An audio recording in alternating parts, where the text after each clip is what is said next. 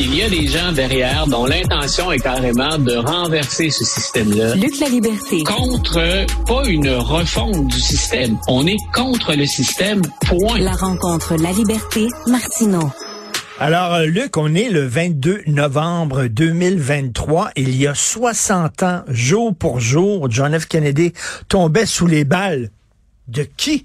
Moi, j'ai tendance à croire que c'est Harvey Oswald, mais tu sais, ça, a l'air qu'il y avait la mafia italienne, les Cubains, le FBI, la CIA, Lyndon Johnson, euh, tout le monde, les Russes, tout le monde était là-dedans.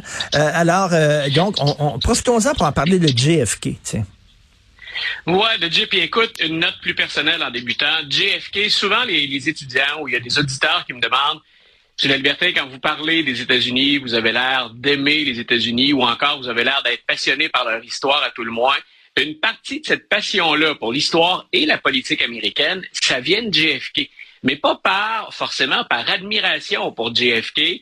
Euh, tout jeune, écoute, je suis pas né quand JFK est élu, je suis pas né quand il est assassiné non plus, mais en grandissant, j'ai une tante, une québécoise, euh, tout, tout ce qu'il y a de plus québécois, qui est vraiment jamais sorti du Québec, mais qui me garde quand je suis tout petit, euh, et elle est obnubilée, fascinée par JFK. Donc, j'ai, elle a ses discours, elle a des entrevues, elle ramasse et collectionne tout ce qu'elle peut.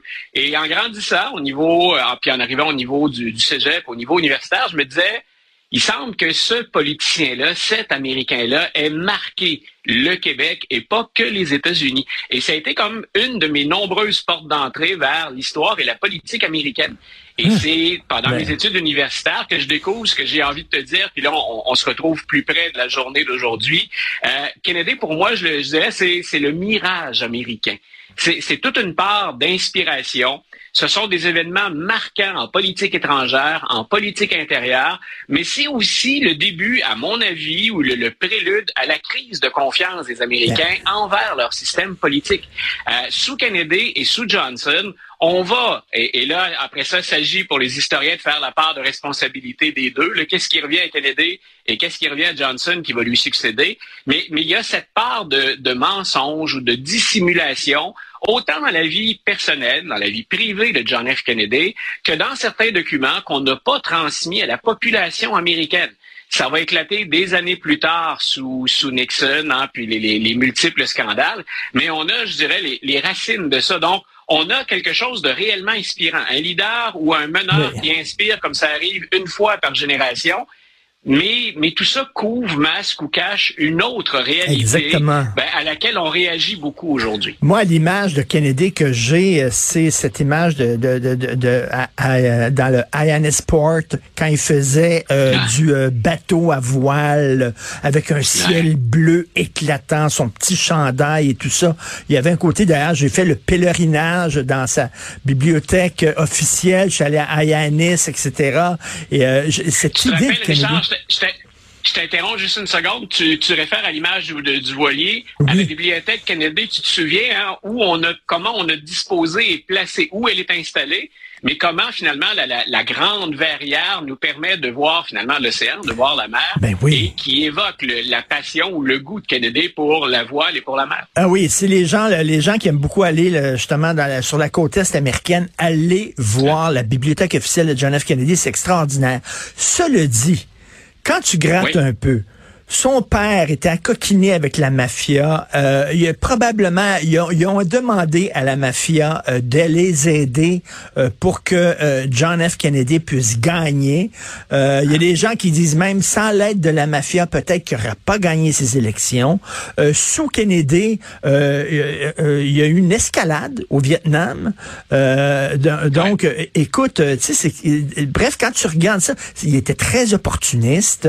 Comme je disais hier, voulait pas se faire montrer à côté de Sammy Davis parce que Sammy Davis avait une femme blanche, c'était mal vu auprès de son électorat. Euh, je pense que derrière le mythe, comme tu dis, euh, il y avait quelqu'un qui n'était pas aussi extraordinaire qu'on le croyait. Écoute, on a, même ressorti dans les dernières années, puis il y a un documentaire de 2019 qui, braque les projecteurs là-dessus. Euh, on a même sorti les, euh, les prescriptions ou le cocktail de médicaments euh, que lui injectait celui qu'on a surnommé le docteur Feel Good, c'est Jacobson. et on a dit, il y a même des gens qui s'interrogent après coup, au moment où aujourd'hui on ne tolérerait pas ça, où on exige la transparence, en tout cas on l'espère, la transparence au niveau de l'état de santé de Joe Biden et de Donald Trump, euh, on a dissimulé beaucoup de choses sous Kennedy et c'est même un cocktail qui a été remis en question. Le médecin chez Jacobson a été rayé ensuite de sa profession pour avoir injecté le même genre de cocktail à d'autres qu'à John F. Kennedy. Et on se demande, est-ce que Kennedy aurait pris, ça aurait été le même président est-ce qu'il aurait pris les mêmes décisions s'il n'y avait pas eu, entre autres choses, dans ce cocktail de médicaments, des amphétamines? M. Kennedy, là, on, lui a accordé les derniers sacrements trois ou quatre fois. C'est quelqu'un qui traînait des, problèmes physiques particulièrement graves. Donc, tu vois, derrière le, le masque que nous, on a vu ou qu'on a entretenu pendant longtemps, la beauté, la jeunesse, le dynamisme, l'intelligence. Ça ne veut pas dire que tout ça est faux, mais ça veut dire qu'il y a une grande partie de ça qui est attribuable à un médicament dont Kennedy disait euh, parce que les, d'autres médecins dans son équipe disaient mais, mais ne prenez pas ça, puis on a fini par l'interdire. Mais il disait je me fiche de ce que c'est, ça pourrait être de la piste de cheval, ça fonctionne. Et il avait une grande confiance dans ce médicament-là pour lui donner l'énergie, la force physique qui lui manquait sans apport médical. Et je te disais hier que je suis en train de lire une biographie de, Sinatra. Sinatra, à l'époque, était l'homme le plus populaire aux États-Unis. C'était une idole, équivalent des, des, Beatles et d'Elvis Presley à l'époque. Et euh, Kennedy a utilisé son amitié avec Sinatra euh, pour justement cruiser le milieu d'Hollywood, cruiser tout ça. Et dès qu'il a été élu, la journée où il a été élu, il ne retournait pas les appels de Frank Sinatra parce que là, il voulait plus le voir. Merci beaucoup, Frank. Tu m'as aidé à me faire élire. Bye bye. On se reverra plus. Donc, Carlos will call you.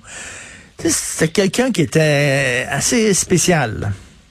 C'est, le moment où on devient, euh, faute de mieux, donc comme expression, mainstream. Il hein, faut être accepté par l'ensemble des Américains être accoquiné à une certaine faune qui est très impopulaire. On l'oublie. Kennedy, il polarisait aussi. Quand on parle de polarisation aujourd'hui, on, va dans certains extrêmes, on parle de gestes violents, mais on oublie à quel point la période des années 60 a été violente.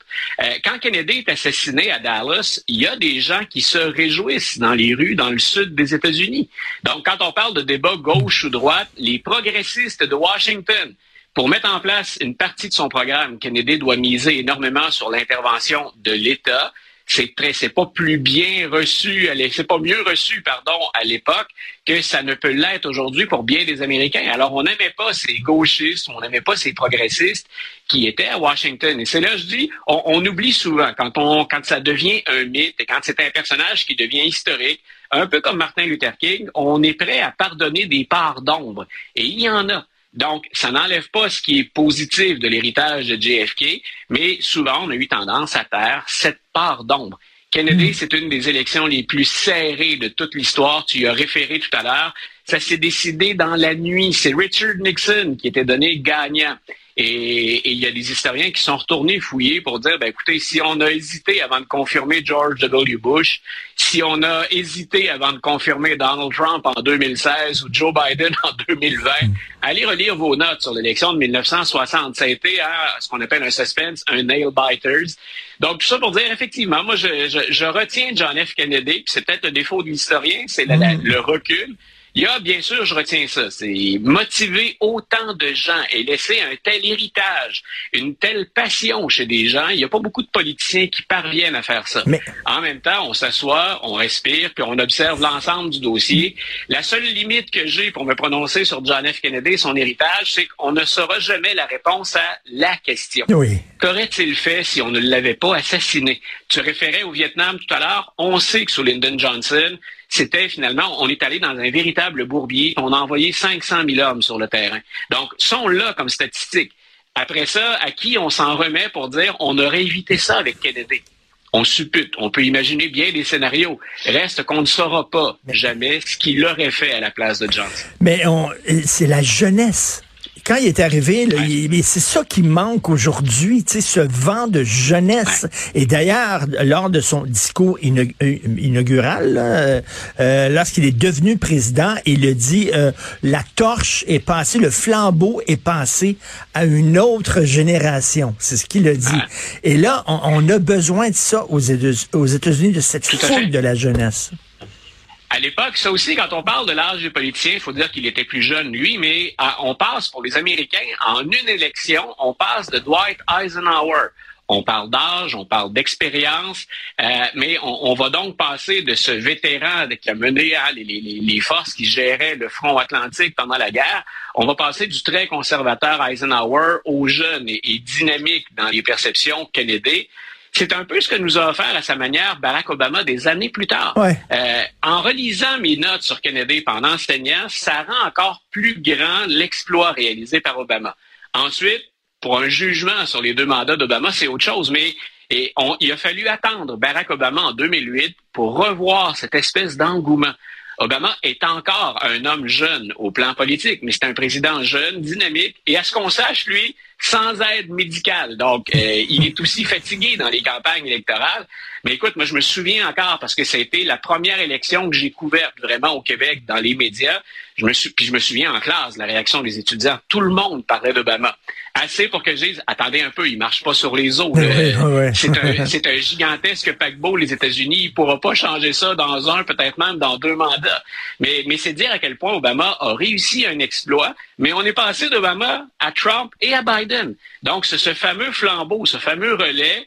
On pensait l'avoir transmis à une nouvelle génération de politiciens, puis là, oups, on, on a comme, si on ne ça que sous cet angle, on a reculé de pas un, mais bien deux pas. Mais on attend The Rock. Moi, je, veux, je veux la, je veux la nomination de Aquaman. je veux Aquaman comme président. Moi, je veux Jason Momoa contre Dwayne The Rock Johnson. Écoute, on a des colosses de la politique américaine en devenir. Merci, Luc. Euh, Bonne journée. Demain, on va parler, tiens, des démocrates et de l'immigration. Oui. C'est vraiment, là, euh, Oui. ça, ça le, la- ça l'embête beaucoup, ce, de- ce sujet-là. risque, ce qui risque d'être le, le kryptonite démocrate. Donc, c'est- si Superman avait le sien, pour les démocrates, c'est la frontière, on s'en parle demain. OK, salut. Bonne journée.